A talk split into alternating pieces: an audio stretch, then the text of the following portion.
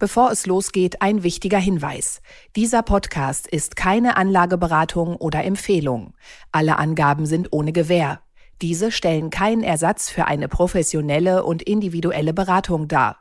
Werteentwicklungen der Vergangenheit sind kein Indikator für zukünftige Wertentwicklung. Aktien fürs Leben. Der Vermögenspodcast von Kapital. Mit Christian Röhl und Horst von Butler. Hallo und herzlich willkommen zu einer neuen Folge von Aktien fürs Leben, dem Vermögenspodcast von Kapital. Wir sind Christian Veröhl und Horst von Butler. Wir widmen uns heute dem drohenden Handelsstreit zwischen den USA und Europa. Es geht um 370 Milliarden Dollar, die möchten die Amerikaner in grüne Technologien investieren. Und wenn Sie sich fragen, was hat Europa denn dagegen?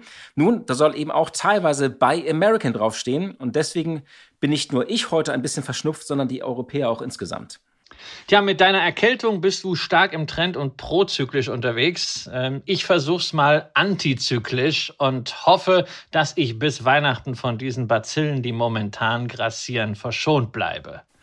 Deswegen machen wir ja heute auch die Aufnahme über Teams. Ähm, da kann ich dich, glaube ich, nicht anstecken. Habe ich zumindest noch in keinem Blog irgendwo gelesen. Nein, das nicht, aber du kannst dafür in mein Schlafzimmer blicken, denn heute hocke ich nicht in irgendeinem Kleiderschrank, ich hocke nicht in einer Speisekammer, sondern ich sitze im Schlafzimmer auf dem Boden. Ja, da ist auch ganz praktisch. Also das sieht auch sehr gut aus. Also ähm, wenn ich würde gerne so einen Screenshot machen, so sieht also das Kraftzentrum des Kapitalismus aus. Ja, das Kraftzentrum des Kapitalismus ist natürlich die Küche, denn in der Küche entsteht der Kraftriegel des deutschen Facharbeiters, auch des Podcast-Facharbeiters, sprich die Currywurst oder in meinem Fall die Pasta. Genug geblödelt. Wir blicken auf ExxonMobil heute, denn die Ölindustrie macht dieses Jahr ja bekanntlich gigantische Gewinne und Exxon will nun 50 Milliarden Dollar davon in Aktienrückkäufe stecken. Nochmal zum Mitschreiben, 50 Milliarden Dollar. Tja, und das sorgt natürlich für Sprengstoff, aber wir wollen nicht nur gucken, was das gesellschaftlich heißt, sondern auch, was es für Aktionäre bedeutet. Ja, und Exxon nehmen wir heute nochmal zum Anlass, uns nochmal generell mit dem Thema Dividenden zu beschäftigen, dein Lieblingsthema, Christian. Denn äh, nicht nur die Rohstoffunternehmen sorgen ja für Ausschläge in der Statistik, sondern die Gewinnausschüttungen von Unternehmen weltweit sind im dritten Quartal auf 416 Milliarden US-Dollar gestiegen. Das ist ein langjähriger Rekordwert. Tja, und ganz zum Schluss schauen wir dann auf einen weiteren Rekord, nämlich den bislang größten MA-Deal des Jahres. Microsoft will wollte, hm, das war zumindest die Ankündigung im Januar, Activision Blizzard übernehmen, den Videospielanbieter.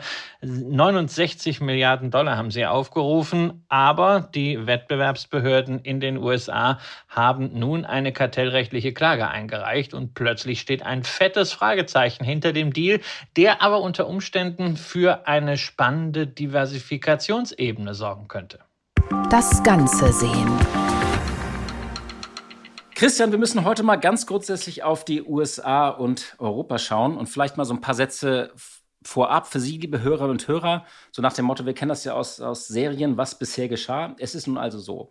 Äh, die Regierung von Joe Biden hat ja diesen großen Inflation Reduction Act verabschiedet. Der wurde eigentlich gefeiert damals. Da sind jede Menge soziale Programme drin, aber es sollte auch in grüne Technologien investiert werden.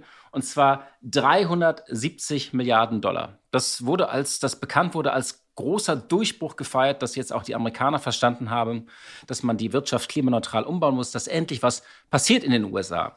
Ja, und da hat man genauer auf dieses Paket geschaut und hat gemerkt, hm, da stehen ja auf vielen dieser Investitionen, es steht nicht nur ein Preisschild drauf, sondern noch ein äh, anderes zweites Schild, und zwar Buy American. Das heißt, es sollen Technologien bevorzugt werden, die in den USA hergestellt werden.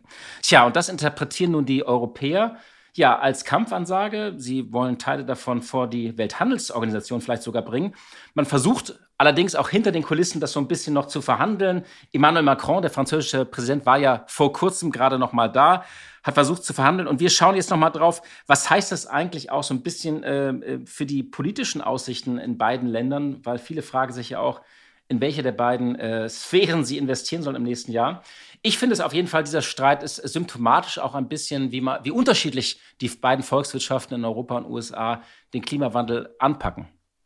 Also das ist nicht nur symptomatisch für das Anpacken des Klimawandels, sondern ich glaube, es ist symptomatisch dafür, äh, wie wir in Deutschland inzwischen auf Wirtschaft und auf Politik schauen. Wir wundern uns allen Ernstes darüber, dass die Amerikaner, wenn sie schon Geld raushauen, dreistellige Milliardenbeträge, also irgendwie so eine Art Dreifach-Wumms für den Klimawandel machen, dass sie da tatsächlich im Land selber investieren wollen und eigene Produkte dort äh, bevorzugen wollen.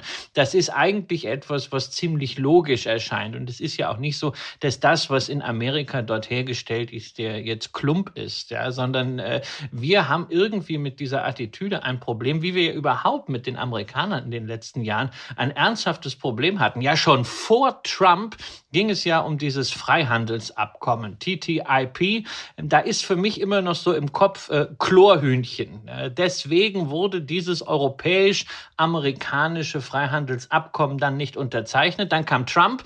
Dann wären wir plötzlich ganz froh gewesen, wenn es vielleicht doch geklappt hätte, weil er kam mit den Zöllen. Dann kam Biden, der ja hierzulande eigentlich so als äh, Friedensengel begrüßt wurde. Aber was seine Wirtschaftspolitik angeht, ja eigentlich noch in Anführungszeichen schlimmer ist als Trump. Denn er hat genau dieselbe America First Agenda, nur er trägt sie halt staatsmännischer und intelligenter und rationaler vor. Genau, und ähm, Europa überlegt natürlich jetzt, wie man antworten soll. Es gibt einen Vorschlag aus Brüssel, den finde ich falsch. Also es ist die Idee, auch einen eigenen Fonds nochmal aufzulegen. Ähm, da gibt es allerdings Widerstand dagegen, weil ich würde sagen, jetzt nicht noch ein Fonds. Wir haben ja äh, schon den bestehenden Fonds äh, Next Gen, ähm, der bekanntlich ja auch schon ein Volumen von 750 Milliarden ab. Die Milliarden sind noch gar nicht abgerufen. Äh, Horst, Horst erklär, erklär, uns eins bitte, was ist das für ein Fonds? Ist das wieder so ein ominöses äh, Sondervermögen? Ist das Geld wirklich da? Sind das Linien? Und vor allen Dingen, wer verfügt über den Fonds und wie kommt das Geld daraus? Naja, das ist der, das ist eigentlich der Fonds, der äh, unter diesem äh, Corona-Hilfsfonds unter dem Begriff so ein bisschen kursiert. Der wurde geschaffen während der Corona-Krise und die Idee war damals auch, dass man äh, Geld nutzt, aufgeschlüsselt nach, nach, nach Ländern und Volkswirtschaftsgröße, ähm, um es in die verschiedenen Länder zu verteilen. Ähm, und äh, ein Teil davon soll auch in den Umbau der Wirtschaft zur Klimaneutralität investiert werden. Allerdings es ist es noch nicht so, dass das jetzt einfach überwiesen wird. Dieser Tage hat man noch gerade gestritten, unter anderem mit den Regierungen in Ungarn, ähm, dass das Geld nicht nur einfach so versickert. Aber ähm, dass, äh, die Länder müssen genau klar machen eigentlich, für welche Projekte sie das verwenden und kontrolliert wird das Ganze. Äh, von Brüssel aus. Der Fonds ist insofern etwas Neues oder stellte vielleicht sogar auch etwas Revolutionäres dar, weil das erste Mal äh, äh Europa selbst, also die Europäische Union, äh, Anleihen begeben hat. Äh, es ist also etwas Neuartiges. Es war eine Befähigung von Europa, selbst Schulden aufzunehmen, als, als eigener Akteur aufzutreten. Eigentlich etwas, was ich grundsätzlich damals begrüßt habe für so große grundsätzliche Projekte. Ich finde bloß der Unterschied jetzt, wenn man auf den amerikanischen Fonds wieder äh, zu sprechen kommt, also äh, diesen Inflation Reduction Act, da sollten die Amer Europäer, finde ich, aufhören zu schreien und sollten sich eigentlich das Beste aus diesem Fonds nehmen. Die Amerikaner machen es nämlich eigentlich, wie sie es immer machen. Sie schmeißen da jetzt jede Menge Geld drauf und sagen irgendwie, euer Ziel, liebe Unternehmen, ist es, CO2 zu reduzieren. Das ist praktisch die vordringliche Aufgabe. Bitte investiert das in Klimaschutz, in die Ertüchtigung von Gebäuden und so weiter und so fort.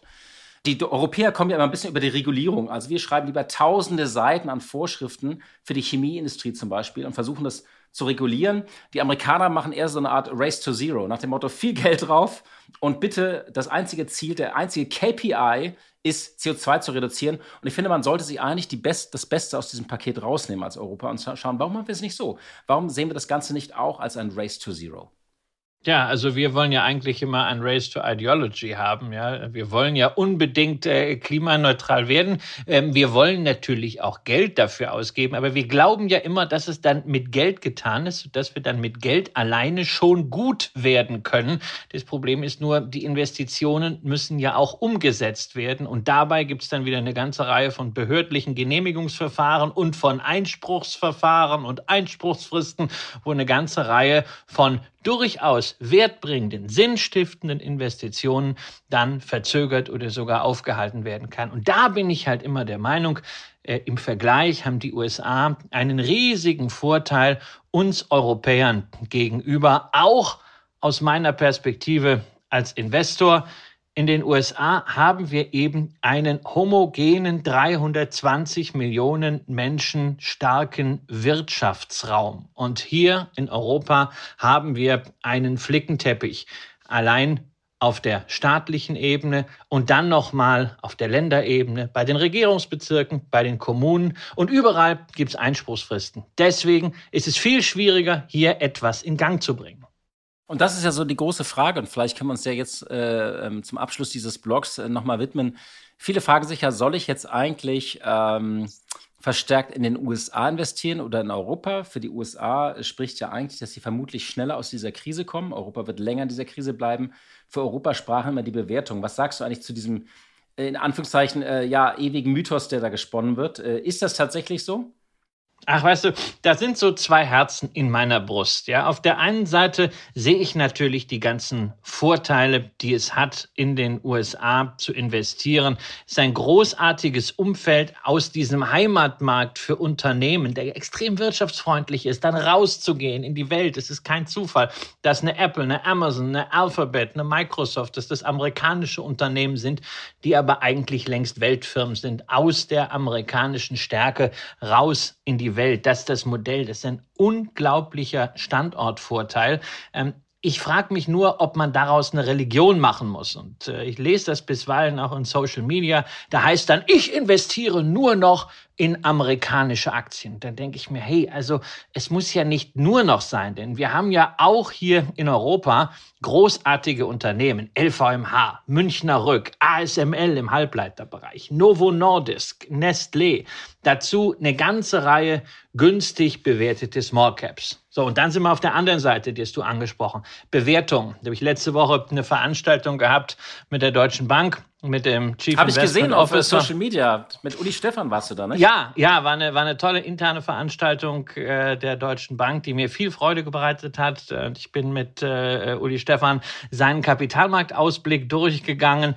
Und da war unter anderem dann wieder die berühmte Folie, die man aus ganz vielen Zusammenhängen kennt, nämlich die Bewertung verschiedener Aktienmärkte der MSCI USA aktuell mit einem Kursgewinnverhältnis von 17 und dagegen dann der MSCI Europa mit einem Kursgewinnverhältnis von 11. Tja, das ist eine starke Differenz und darunter stand dann wieder der Hinweis klassisches Value Play. Und da habe ich natürlich den Uli Stefan auch gefragt, ja, ähm, ist es nicht irgendwie wie so eine Gebetsmühle? Jedes Jahr höre ich wieder, ja, dieses Jahr kommt Europa aber wirklich, tja, und am Ende ist es immer schwierig. Ich glaube, man sollte das als Hinweis sehen. Wir haben in den USA sicherlich eine Bewertungsprämie für herausragende Qualität, auch sicherlich ein bisschen verzerrt nach wie vor durch die Big Tech-Werte. Und wir haben aber auch in Europa sehr gute Unternehmen. Man sollte das Religiöse rausnehmen. Es gibt gute Gründe dafür, in einem Weltportfolio die USA mit den Weltunternehmen entsprechend stark zu gewichten. Aber es gibt genauso gute Gründe, zu einem MSCI World oder einem ähnlich gelagerten Aktienportfolio mal etwas mehr Europa dazuzunehmen. Beispielsweise, wenn man es mit dem ETF lösen will, ein Europe Momentum oder ein Europe Quality ETF. Genau, und ähm, Small Caps, ähm, glaube ich, da investiert man auch sehr gut äh, über aktiv gemanagte Fonds. Da äh, könnte auch wie immer unser ähm, Kapital-Fonds-Ranking Ihnen einen ja, ersten Einstieg geben wenn Sie das googeln, Kapital, die besten aktiven Fonds, noch mit der Jahreszahl, da kommen Sie eigentlich äh, auf die gängigen Liste und Rankings, die wir mit Greif Capital zusammen machen seit vielen Jahren. Und das gibt so einen Hinweis eigentlich äh, in dieser Kategorie, was da, äh, äh was da eigentlich auf über ein, drei oder fünf Jahre die besten aktiv gemanagten Fonds sind. Vielleicht, Christian, zum Abschluss noch ein, ein kurzer Blick auf die Zahlen. Und das ist ja immer interessant, äh, die langfristige Betrachtung. Da ist es ja so, wenn man den S&P 500 sich anschaut, der hat ja seit Beginn des Jahrtausends hat er um rund 260 Prozent zugelegt. Bis Ende 2007 waren es deutlich weniger. Wir erinnern uns, da war ja was dazwischen, Dotcom-Krise und so weiter. Da waren es nur 9,5 Prozent. Äh, ab Anfang 2008 waren es dann aber wieder 230 Prozent.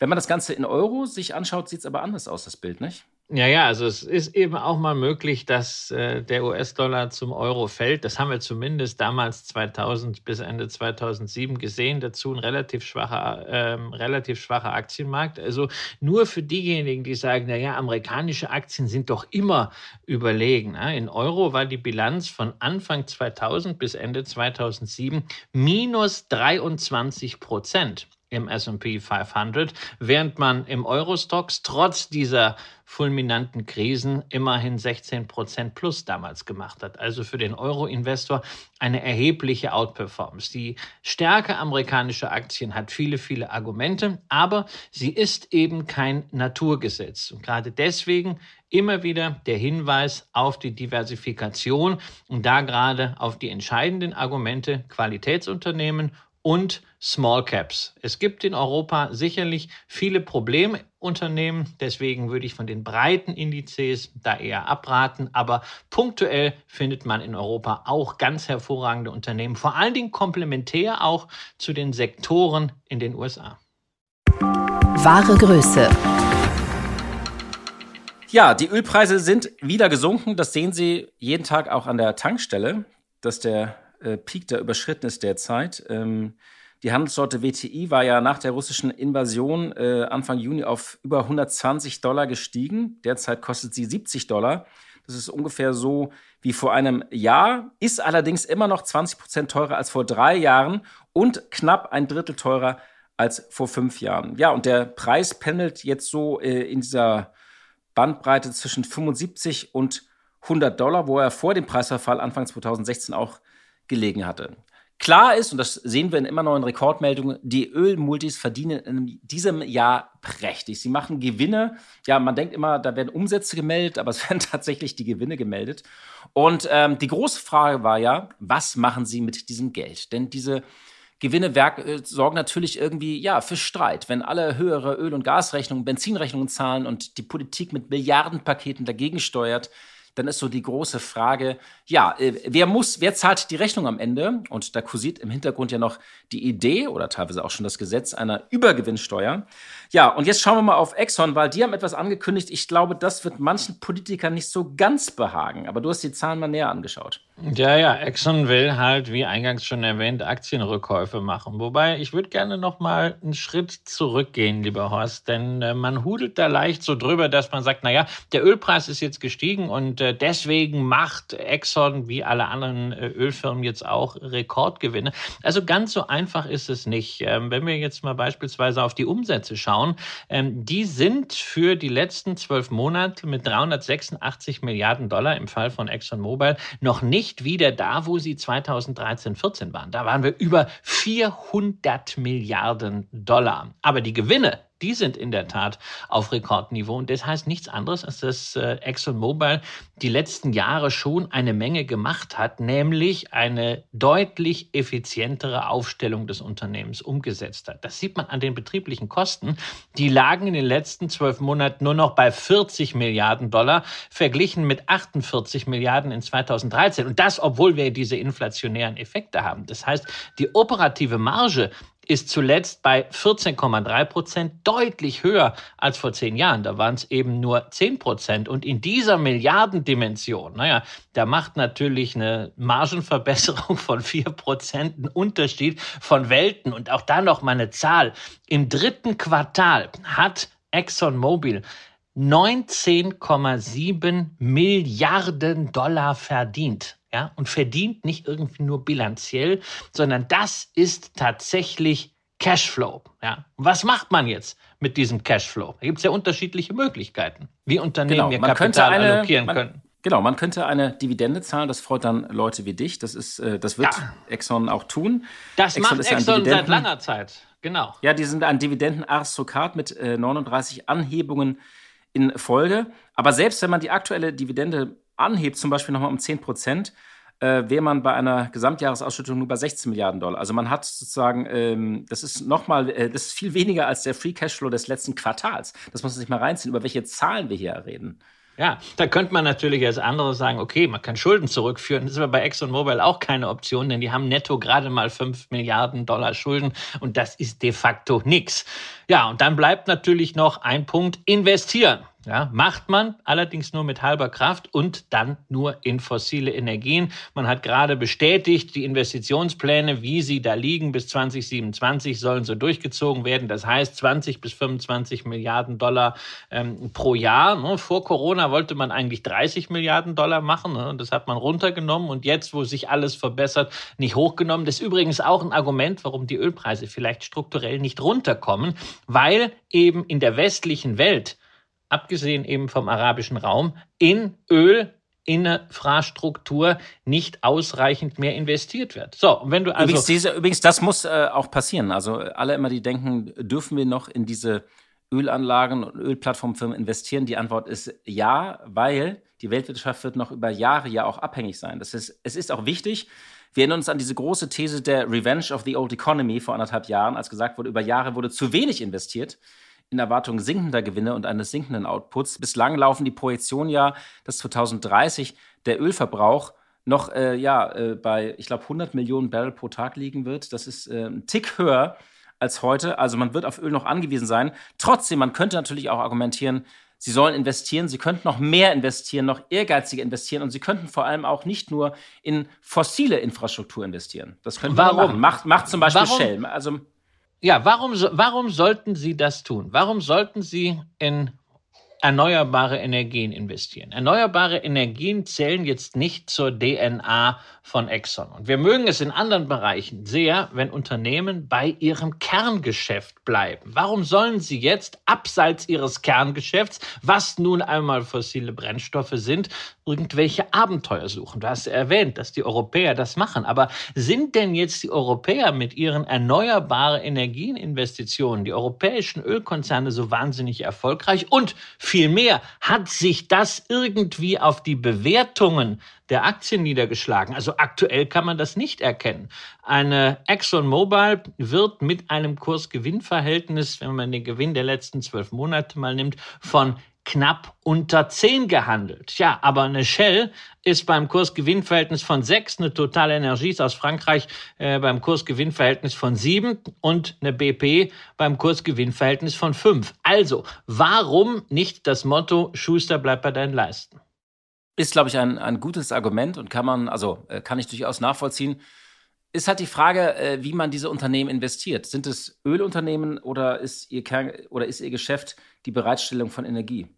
Das ist natürlich so eine ganz grundsätzliche Frage. Also ähm, das ist mal die Frage, was, also bisher liefern sie halt Öl, weil wir dieses Öl benutzen, um sie in Heizungen, Autos und anderen Dingen und Industrieanlagen zu verfeuern. Ähm, das wird auf Dauer teuer werden und teurer werden. Und ähm, wenn man jetzt in die Bereitstellung von Investi äh, Energie investiert, was ja zum Beispiel der Braunkohlekonzern LEAG gerade angekündigt hat, die werden auf den ehemaligen Braunkohlerevieren, wollen die eines der größten, weltweit größten Solarparks investieren. Aber da ist auch klar, es gibt eine politische Entscheidung, dass keine Braunkohle mehr stattfindet. Also diversifizieren Sie sich, also investieren Sie in die Zukunft. Wir müssen ja weg von fossilen Brennstoffen. Äh, ich weiß, was du meinst, aber dann, das, das wäre die Entscheidung, wenn man sagt, okay, Exxon, du machst einfach weiterhin Öl bis zum letzten Tropfen und dann bist du weg. Ne? Also das wäre ja so, das wäre ja so die Konsequenz. Das, das ist ja das, das was sie so eigentlich machen. machen. Das ist ja auch das, was sie machen. Sie investieren ein bisschen in CO2-Speicherung, aber der Fokus ist einfach äh, auf Öl. Und mir persönlich ist das als Investment Case lieber, weil so habe ich die Möglichkeit zu sagen, woher möchte ich meine Cashflows haben? Und wenn ich bereit bin zu sagen, okay, ich möchte gerne auch Cashflows aus Öl haben, sprich Dividende aus Ölaktien, aus einer ExxonMobil, dann kann ich ja persönlich entscheiden, wohin investiere ich dieses Geld. Und das kann ich ja dann zum Beispiel in erneuerbare Energien investieren. Das traue ich mir selber ganz gut zu. Da brauche ich keine Ölfirma, die das für mich macht, das dreckige, in Anführungszeichen, Ölgeld in grüne Energien zu stecken. Ist ein interessanter Punkt, also aus Sicht des Investors. Ähm könnten wir jetzt wahrscheinlich ewig drüber äh, diskutieren, wird auch so ein bisschen den Podcast äh, sprengen. Sicher, am besten wäre es natürlich jetzt im, im, Bezug auf die Klimakipppunkte, die uns da erwarten in den Szenarien, diese 16 Klimakipppunkte, dass man vielleicht nicht jeden Tropfen Öl rausholt.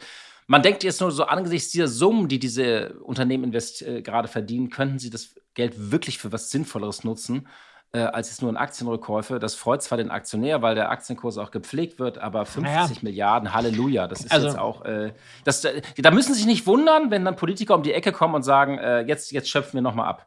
Einspruch muss ich sagen, erstens, da hast du recht, dass man sich da nicht wundern muss. Zweitens, also da freut sich der Aktionär eben nicht, ja, weil, ähm, also ich würde mich natürlich mehr freuen, wenn ich Cash in the Tash kriege, ja, sprich Dividende und wenn ich dann eine souveräne Entscheidung treffen kann, was ich mit diesem Geld mache, mit diesen Öl-Cashflows.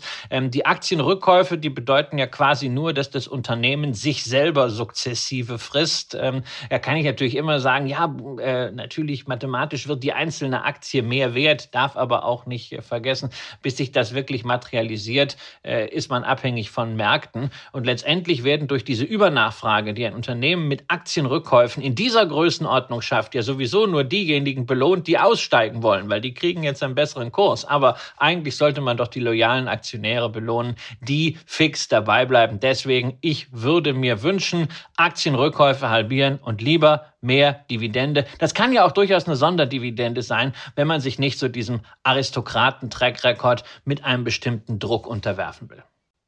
The Trend is your friend. Christian, du hast das Stichwort genannt. Dividende. Ich glaube, es ist so das Wort, da wachst du ach, äh, nachts auf, wenn man das sagt. Ähm, äh, und Ölkonzerne beeinflussen ja auch die globalen Dividendenstatistiken angesichts dieser großen Gewinne und der Dividende, die sie dann auch ausschütten. Das belegt unter anderem eine äh, gerade vorgelegte Studie von äh, Janus Henderson. Äh, danach sind die Gewinnausschüttungen der Unternehmen weltweit im dritten Quartal auf 416 Milliarden Dollar gestiegen. Das ist ein Rekordwert.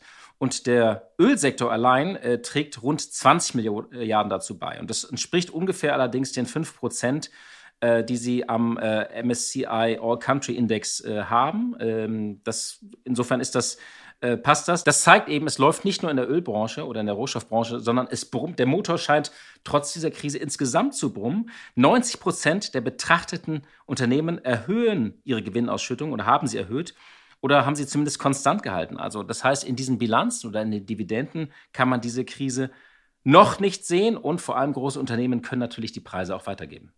Ja, das ist der große Vorteil der Großkonzerne, die natürlich hier, wenn man solche Summen bildet, auch entsprechend stark äh, vertreten sind und diese Zahlen entsprechend stark beeinflussen. Aber nicht nur global gibt es neue Zahlen, sondern auch für Deutschland. Das Handelsblatt, das hat schon mal ein bisschen herumgerechnet und eine Prognose für die DAX-Dividenden im kommenden Jahr aufgestellt. 54 Milliarden Euro sollen im nächsten Jahr auf die Aktionäre der 40 DAX-Firmen herniedergern. Das wäre nochmal ein Plus von 6 Prozent gegenüber diesem Jahr. Und dabei werden wieder mal am meisten die drei Autohersteller zahlen, nämlich BMW, Mercedes und Volkswagen, werden nicht nur allesamt erhöhen, sondern zusammen 13,5 Milliarden Euro an ihre Aktionäre ausschütten. Und das heißt, das ist dann ungefähr ein Viertel der gesamten DAX-Dividenden, die alleine von den drei Autos kommt.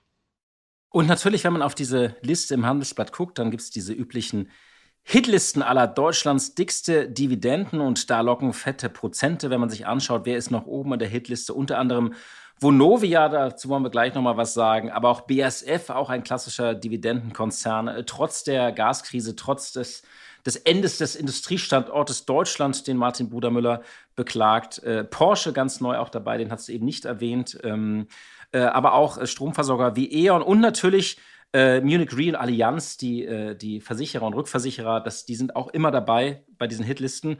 Und wie ich hier sehe, ähm, Heidelberg Materials. Äh, war das mal Heidelberg Zement? Das müssen wir Ja, ja, das war, das war Heidelberg Die Zement, wollen nicht mehr so ja. eklig heißen. Zement ja, ist ja Zement, jede Menge CO2. Das genau, das ist also, das Materials ist ja irgendwie cooler. Da geht es ja auch so um Rohstoffe. Aus Reide, äh, genau. Reide heißt Mit, jetzt Zwix, sonst ändert sich nichts, ne? Genau, Materials, damit ist man dann in der äh, selben Liga wie Linde. Übrigens, alle Firmen bis auf Heidelberg Materials, die du gerade genannt hast, äh, haben eins gemeinsam, nämlich eine Dividendenrendite von über 5 Prozent. Ja, und da. So, und dies aber, sagst du, da sollte man nicht so drauf starren, weil viele sagen ja immer noch, Dividende ist der neue Zins und dann sehe ich da irgendwie, oh, BMW 7,8 Prozent oder Vonovia 7 Prozent oder BSF 6,9 Prozent. Ja, also gerade cool, ich kaufe die Aktie und dann habe ich gleich 7 Prozent gemacht. Warum ja. ist das ein Trugschluss? Also da gibt es da gibt's zwei Themen. Also zum einen sind das äh, im Wesentlichen noch Prognosen bei den Unternehmen. Klar werden die Autos stattliche Dividenden zahlen, aber bei anderen Firmen darf man da Zweifel haben und insbesondere Vonovia, also einfach da die Vorjahresdividende zu nehmen und zu sagen, naja, das werden die schon zahlen können. Warten wir mal, bis der Jahresabschluss liegt. Warten wir auch mal,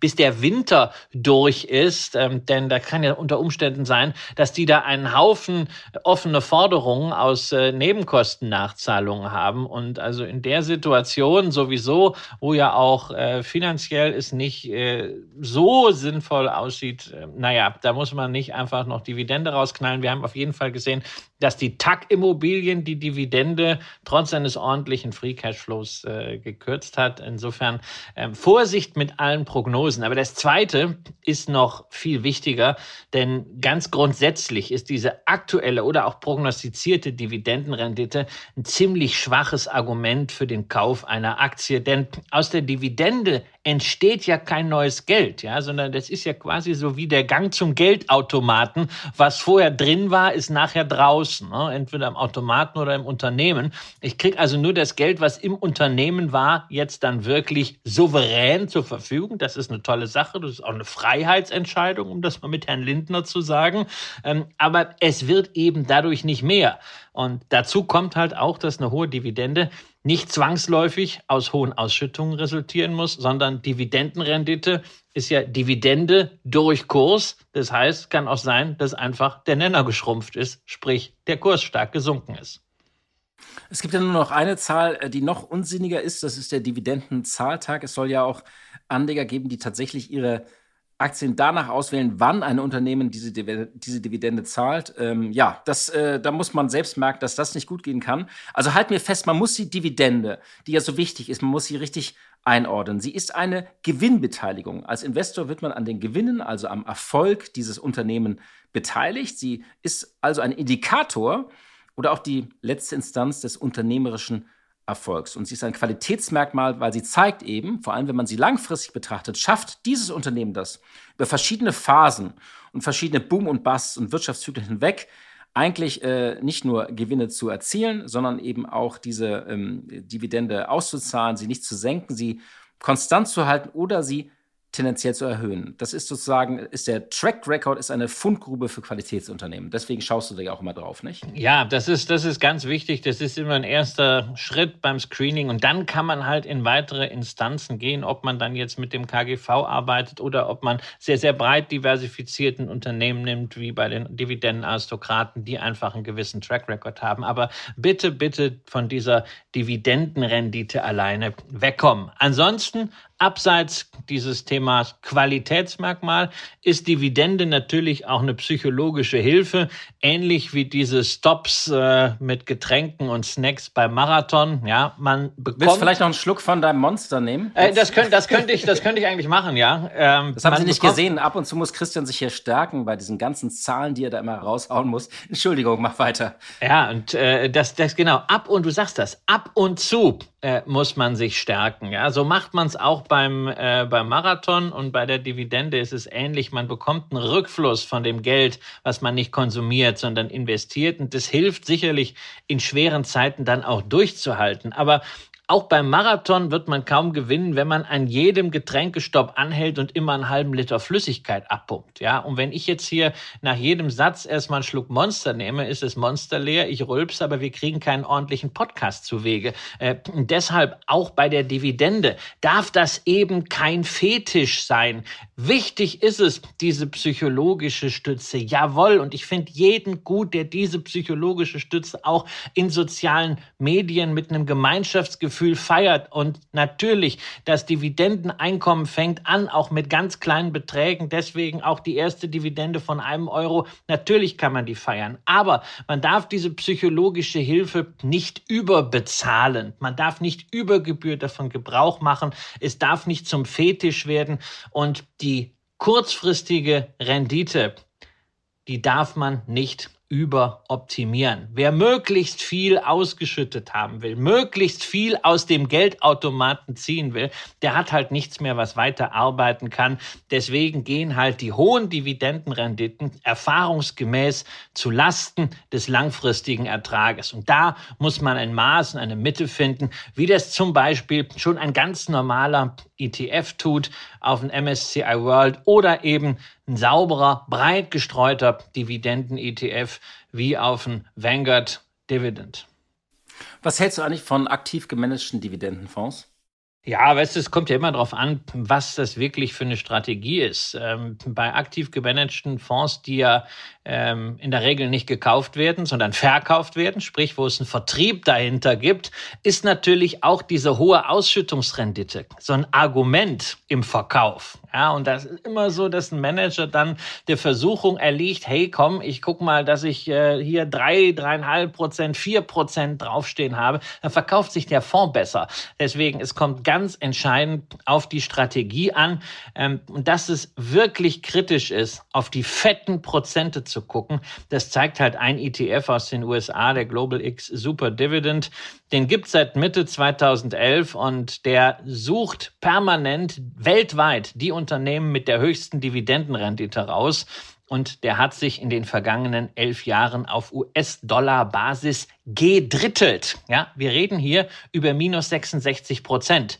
Die Dividenden, die man in der Zeit bekommen hat, kompensieren so gerade eben den Kursverfall. Wenn man reinvestiert hätte, hat man Total Return von minus 30 Prozent. Und das wohlgemerkt in einer Zeit, in der der MSCI World sich auf Dollarbasis um 140 Prozent verteuert hat. Deswegen, also das ist für mich so das abschreckendste Beispiel überhaupt.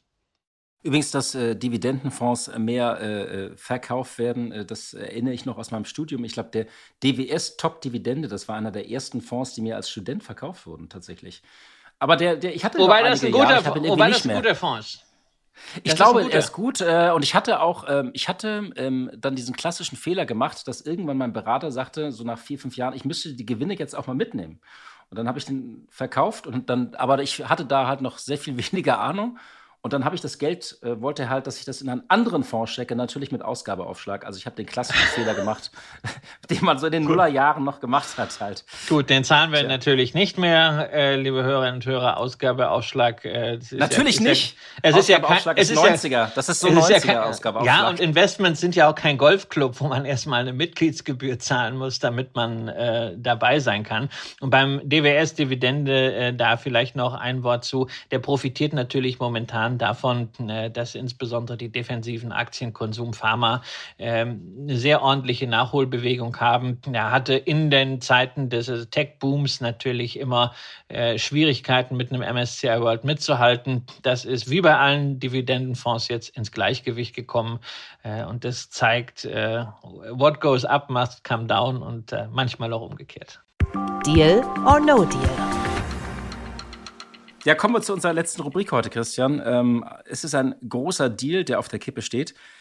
Anfang des Jahres hatte Microsoft ja angekündigt, den Spielegiganten Activision Blizzard zu übernehmen. Und zwar zu einer Zahl, ja, die scheint auch so ein bisschen aus einer vergangenen Zeit zu stammen, für 69 Milliarden Dollar. Und zwar, also 95 äh, Dollar je Aktie entspricht das. Und das wollten sie äh, in Cash zahlen. Und die Idee dahinter ist ja, sie sind ja mit ihrer Xbox ohnehin schon im Spielesegment und sie wollten damit eben beliebte Videospiele von Activision Blizzard wie Call of Duty, Overwatch oder Candy Crush kennt man alles, spielen alle Menschen in der S-Bahn oder auch zu Hause.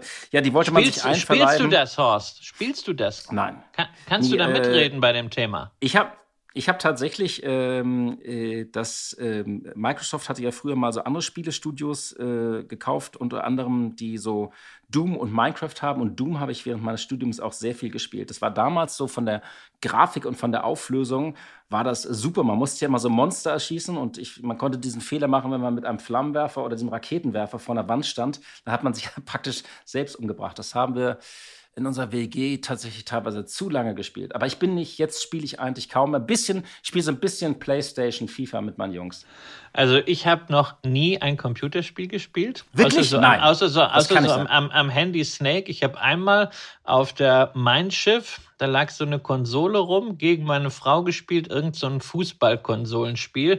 Da hatte meine Frau Hertha BSC und ich hatte den FC Bayern. Meine Frau hat das auch noch nie gespielt, aber ich habe mich noch blöder angestellt, was man daran erkennt, dass Hertha BSC den FC Bayern 7 zu 0 geschlagen hat.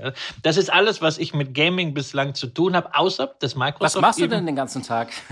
Naja, ich, ich, ich podcaste, ich beschäftige mich mit Aktien, ich laufe in der Gegend rum, ich versuche 10.000 Schritte zu machen, manchmal sogar ein bisschen mehr. Äh, gehe gerne in den Wald, äh, gehe spazieren, gehe essen und koche. Aber also ich habe überhaupt keinen Zugang dazu, bin aber natürlich. Ich finde das toll, ich finde das toll, weil die Menschen tatsächlich, und das ist ja die Idee hinter diesem Deal, die Menschheit spielt. Wenn du gehst du morgens in eine S-Bahn rein, da siehst du die Menschen schon auf ihrem Smartphone morgens Candy Crush und andere Spiele spielen. Sie spielen, wenn sie unterwegs sind. Wenn ich in ein Flugzeug steige, morgens um sieben in Frankfurt oder so, auch da spielen sie oder sie glotzen. Die Menschheit spielt. Und das ist natürlich die Logik auch hinter diesem Deal, um mal wieder auf das große Ganze zu kommen. Ja, natürlich. Und ich meine, für mich ist es natürlich insofern interessant, weil Microsoft nach wie vor meine zweitgrößte Aktienposition im Portfolio ist und ich gerade natürlich auch diese breite Diversifikation sehr, sehr schätze, ähm, dass man eben nicht nur in Office-Software ist, sondern eben auch äh, in der Cloud, in Sicherheitssoftware und dann zum Beispiel in diesem äh, Gaming-Bereich. Dieser Deal, der da angekündigt wurde im Januar, der hatte ja von Anfang an erheblichen Gegenwind, was auch der Grund war, dass wir an der Börse diese 95 Dollar ja nie gesehen haben. Direkt nach der Ankündigung ging es mal auf 86 Dollar, dann aber weiter runter wieder Richtung 72. Aktuell sind wir bei 77.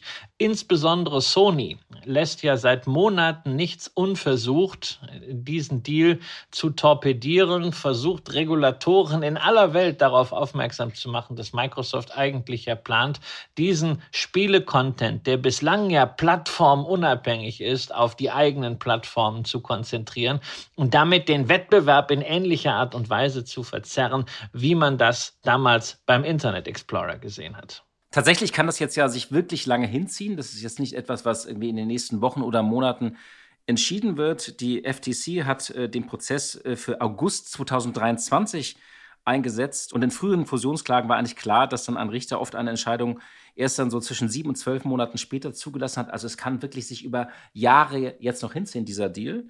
Und ähm, ich finde immer so, ein, ein Deal, das hängt dann wie so eine Gewitterwolke über einem Unternehmen. Das finde ich immer so, das bringt Unklarheit über die Zukunft. Ähm, und ähm, äh, ich glaube, wenn, wenn die Übernahme schief geht, dann gibt es so eine Termination-Fee von zwei bis drei Milliarden Dollar. Das wäre dann sehr schmerzhaft für Microsoft. Aber ich glaube, ähm, schlechter ist die Ungewissheit. Ja, wobei natürlich diese Termination Fee, das Agreement ist ziemlich komplex, äh, unter Umständen auch gegen äh, Activision äh, laufen kann. Aber sie können natürlich äh, gemeinsam auch einiges unternehmen, um äh, die Kartellbehörden vielleicht doch etwas gnädiger zu stimmen, den ganzen Prozess zu beschleunigen. Eine Klage, die einmal eingereicht ist, kann man ja auch wieder zurücknehmen. Da gibt es also durchaus Hoffnung. Ja, und wenn der Deal dann doch zustande kommt, aktuell sind wir bei 77 Dollar, Übernahme wäre zu 95 Dollar, dann gewinken ja hier an dieser Stelle 23 Prozent plus. Ähm, die 23 Prozent sind ja vor allem aus einem Grunde interessant, weil es eine ganz andere Ertragsquelle ist. Normalerweise hängen wir ja immer am Aktienmarktrisiko oder wir brauchen Zinsen. Ähm, hier haben wir eigentlich ein regulatorisches Risiko. Das Prozessrisiko ist sozusagen der Ertragstreiber, ist also wirklich eine Art von Diversifikation. Deswegen kann man verstehen, dass Warren Buffett sich hier auch eingekauft gekauft hat. 7,68 Prozent an Activision gehören Berkshire Hathaway. Wobei ich halt wirklich zugeben muss, mein Ding wäre das nicht, auf einen Gerichtsentscheid äh, zu spekulieren. Denn es gibt halt den guten alten Spruch, äh, vor Gericht und auf äh, hoher See ist man in Gottes Hand. In Gottes Hand fühle ich mich sehr wohl, aber da muss ich nicht auch noch äh, mein Geld mitnehmen. Insofern, wenn die Sache schief geht, ist das Risiko natürlich schon, dass der Kurs deutlich nochmal runtergeht. Und dann höre ich immer so von dem einen oder anderen, na ja, das macht nichts, weil eine Activision ist auch so ein sehr, sehr starkes Unternehmen. Ja, das glaube ich sofort, ohne dass ich es beurteilen kann. Aber wenn ich mir einfach die Nutzerzahlen anschaue, ähm, das, was in der Pipeline so beschrieben wird, das ist alles äh, durchaus aufregend. Aber die Zahlen an sich, was das Wachstum angeht, die gefallen gefallen mir nicht so. Denn dass die letzten äh, Quartale unter den Ergebnissen von 2020 und 2021 lagen, die ja durch Corona sehr geprägt waren, geschenkt. Aber naja, also der Umsatz der letzten zwölf Monate war gerade mal 13 Prozent höher als 2019. Das haut mich nicht vom Hocker. Und das Ergebnis, die Aktie in den letzten zwölf Monaten waren jetzt 2,13 Euro. Das gibt ein Kursgewinnverhältnis von 33. Naja, Sie kommen schon mal von 3,40 Dollar Gewinn. Wenn sie da wieder hinkommen, wäre es halt ein KGV von 22. Aber ich persönlich sehe auf dem Niveau nicht, dass die Aktie irgendwie in beiden Szenarien ein Schnapper wäre. Für mich ist das eine Spekulation auf einen Prozess beziehungsweise auf einen Regulator und ansonsten Wiedervorlage auf günstigerem Kurs. Liebe Hörerinnen und liebe Hörer, das war's für heute. Vielen Dank für Ihre Zeit und für Ihre Treue. Und wir hören uns das letzte Mal in diesem Jahr am äh, kommende Woche wieder. Ich hoffe, meine Stimme ist bis dahin wieder hergestellt. Wir können diese Aufnahme live machen, denn wir werden uns natürlich einige Specials überlegen für die letzte Folge in diesem Jahr, ein bisschen zurückschauen und natürlich auch nochmal aufs nächste Jahr. Machen Sie es gut. Aktien fürs Leben. Der Vermögenspodcast von Kapital. Mit Christian Röhl und Horst von Butler.